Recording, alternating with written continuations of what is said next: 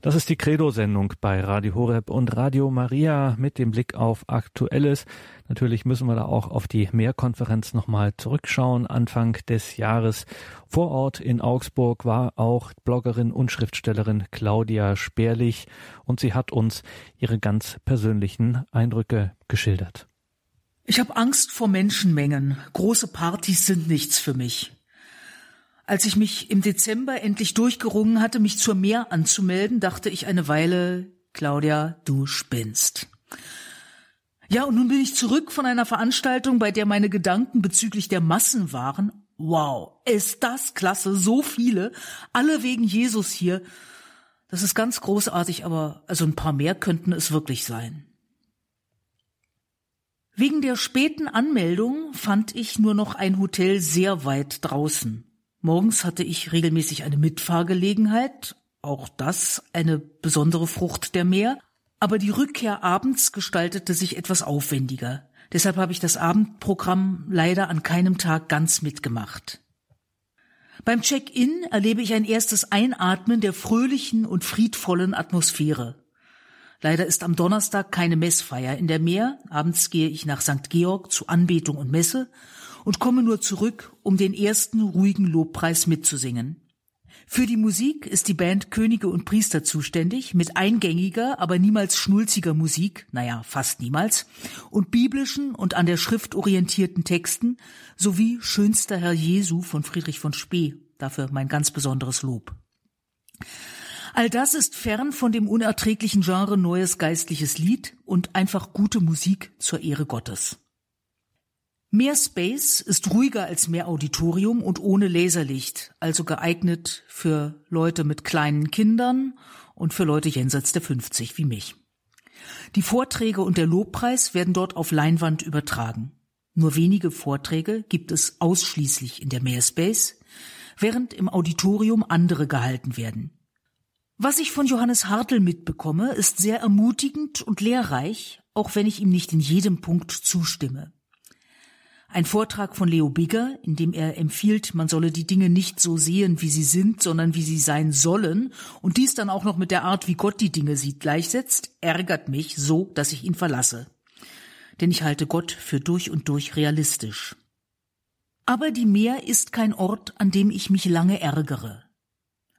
Die vier Tage zeigen mir, dass es dort wahrlich genug zu sehen, zu erleben, zu lernen gibt, auch wenn man nicht alles mitnimmt. Das Meerforum ist eine riesige Halle mit Ständen. Hier stellen sich Organisationen und Initiativen vor.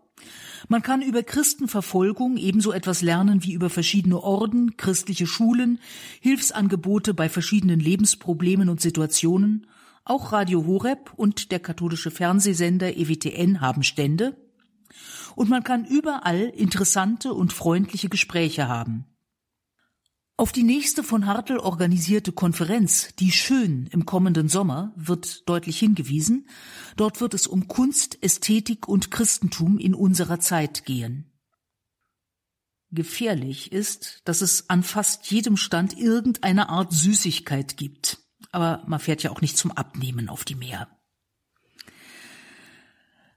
Besonders erfreulich ist das Gespräch mit den Immaculata-Schwestern aus dem Kloster Brandenburg an der Iller nahe Ulm. Sehr fröhliche und sehr geradlinige Christinnen sind das. Dass nicht nur ich zunächst annehme, das Kloster sei in dem östlichen Brandenburg, sieht eine Schwester als mögliches Zeichen an. Wer weiß, vielleicht kommt dieser mit 84 Jahren noch recht junge Orden bald auch in die Nähe der Hauptstadt. Die Geradlinigkeit der Schwestern zeigt sich auch, als eine junge Frau mit Kreuz und Traumfänger um den Hals diesen Stand in Augenschein nimmt. Eine Schwester weist höflich, aber bestimmt darauf hin, dass der Traumfänger ein esoterisches Symbol sei und sie ihn bitte abnehmen möge. Dies sieht die Frau nicht ein, die sich als Katholikin bezeichnet und argumentiert, alle Religionen hätten doch irgendwie recht.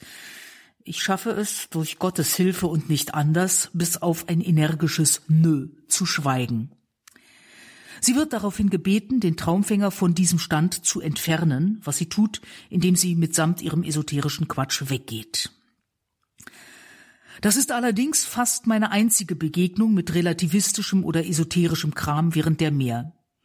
Die andere ist ein Buch, das mir zur Erbauung geschenkt wird und bei dem ich erleichtert feststelle, dass der Autor kein Katholik ist, sonst wäre es mir peinlich. Ökumenisch orientiert ist die Meer trotz ihres deutlich katholischen Profils. Da habe ich auch noch etwas zu lernen. Im Forum finden sich verschiedene evangelische und freikirchliche Stände und es wird großer Wert darauf gelegt, auf das Verbindende zu sehen und einander zu respektieren. Im Raum der Stille ist ständig eucharistische Anbetung und im hinteren Teil meistens Beichtmöglichkeit. Dort sind zu Spitzenzeiten etwa 15 Priester und man muss Schlange stehen. Auch zwei bis drei evangelische Pfarrerinnen sind bereit zu Beichtgesprächen. Die evangelische Kirche sieht die Beichte zwar nicht als Sakrament an, kennt aber das Beichtgespräch mit anschließendem Gebet um Versöhnung und Absolution. Sie sitzen aber meist allein da. Meine suffisante Bemerkung hierüber korrigiert ein katholischer Freund. Sie harren dort aus und gehen nicht weg. Auch das ist Gottesdienst. Sehr viele Kinder sind dabei. Es gibt passende Nebenprogramme für alle Altersstufen. Der Saal der Meerspace hat zudem eine unbestuhlte Fläche an der Seite, wo immer Kinder spielen. Ein etwa fünfjähriges Mädchen turnt dort ausdauernd und fröhlich. Überhaupt sind die Kinder größtenteils locker und fröhlich, auf gelegentliche Quengeleien wird grundsätzlich freundlich und liebevoll reagiert. Ich habe kein einziges Mal erlebt, dass auf der Meer ein Kind angeschrien oder irgendwo weggezerrt wurde. Mein künftiges Patenkind schlief jedes Mal, wenn ich sie sah, unbeeindruckt von der lauten Umgebung. Fast ein Wunder, in Wahrheit natürlich eiserne Disziplin und unglaublicher Fleiß der Putzfrauen, ist die Sauberkeit der Toiletten. Ich hatte mich da auf einiges gefasst gemacht bei über 10.000 Menschen, aber es gibt auch in dieser Hinsicht keine Probleme. Kurz kommt mir der Gedanke, die meisten Putzfrauen hier sind offensichtlich nicht deutsche Muslimas. Ob jemand denken mag, die nehmen ihm den Arbeitsplatz weg, indem sie für 10.000 Menschen die Klos putzen? Auf der Meer vermute ich solche Leute nicht, aber es gibt sie da draußen, ich weiß es. Was das Essen angeht, rate ich künftigen Meerfahrern, nehmt Proviant mit. Die Catering-Gesellschaft weiß, dass die nächste Bude mehrere Kilometer entfernt ist und hat ihre Preise entsprechend exorbitant gestaltet. Freitag findet die Messe im Raum der Stille statt. So gut besucht möchte ich eine Sonntagsmesse in meiner Heimatgemeinde haben. Aber das ist noch wenig gegen die Messe zu Epiphanias in der riesigen Halle des Meerauditorium. Es ist brechend voll, das heißt geschätzte 8000, vielleicht mehr. Zelebrant ist Marian Eleganti, der Weihbischof von Chur, und die Predigt hält Father James Mallon aus Kanada, eine tüchtige Dolmetscherin, ist dabei. Die Könige und Priester mit ihrer frischen Musik sind ein Teil des Gottesdienstes, der Psalmengesang ist wirklich herzbewegend. Die Sonntagsmesse wird für die Meerspace-Besucher live übertragen und es kommen auch Priester und reichen uns die Eucharistie. Ich fände es da aber schon edel, wenn man auch diesmal alle ins Auditorium ließe, zumal leider gar nicht mehr so viele im Meerspace sind. Es ist seltsam, eine Messe in Echtzeit zu sehen, geistlich teilzunehmen, aber nicht körperlich dabei zu sein. Weihrauch aufsteigen sehen, ohne dass es duftet, ist vollends sonderbar, auch wenn ich weiß, dass es für Gott ist und nicht für mich. Dennoch ist diese übertragene Messe anders als ein Fernsehgottesdienst, der die Teilnahme an der Messe nicht ersetzt. Aber ist sie eigentlich gültig? Auf der Meer sind so viele durch römischen Kragen kenntliche Priester, dass man keine Minute suchen muss, wenn man so etwas erfragen will. Und mir wurde vor der Messe gesagt, ja, sie ist gültig, anders als ein Fernsehgottesdienst, der die Teilnahme an der Messe nicht ersetzt, denn die Meerspace-Halle ist sozusagen ein Nebenraum zum Auditorium. Am letzten Tag danke ich immer wieder dem ein oder anderen an Garderobe, beim Catering, beim Reinigungsdienst und zuletzt beim Sicherheitsdienst für die gute Arbeit. Denn das finde ich sehr nötig. So viele Menschen haben gearbeitet für die Meer, und von einer Frau im Catering erfahre ich, dass diese Arbeit auch mal über zehn Stunden dauert und die Kräfte einer über 60-Jährigen eigentlich übersteigt. Sie erzählt mir auch, dass sie kürzlich ihren Mann verloren hat. Ich höre ihr zu, möchte ihr etwas Liebes sagen, überreiche ihr eine im Kloster der Immaculata-Schwestern hergestellte Konfitüre.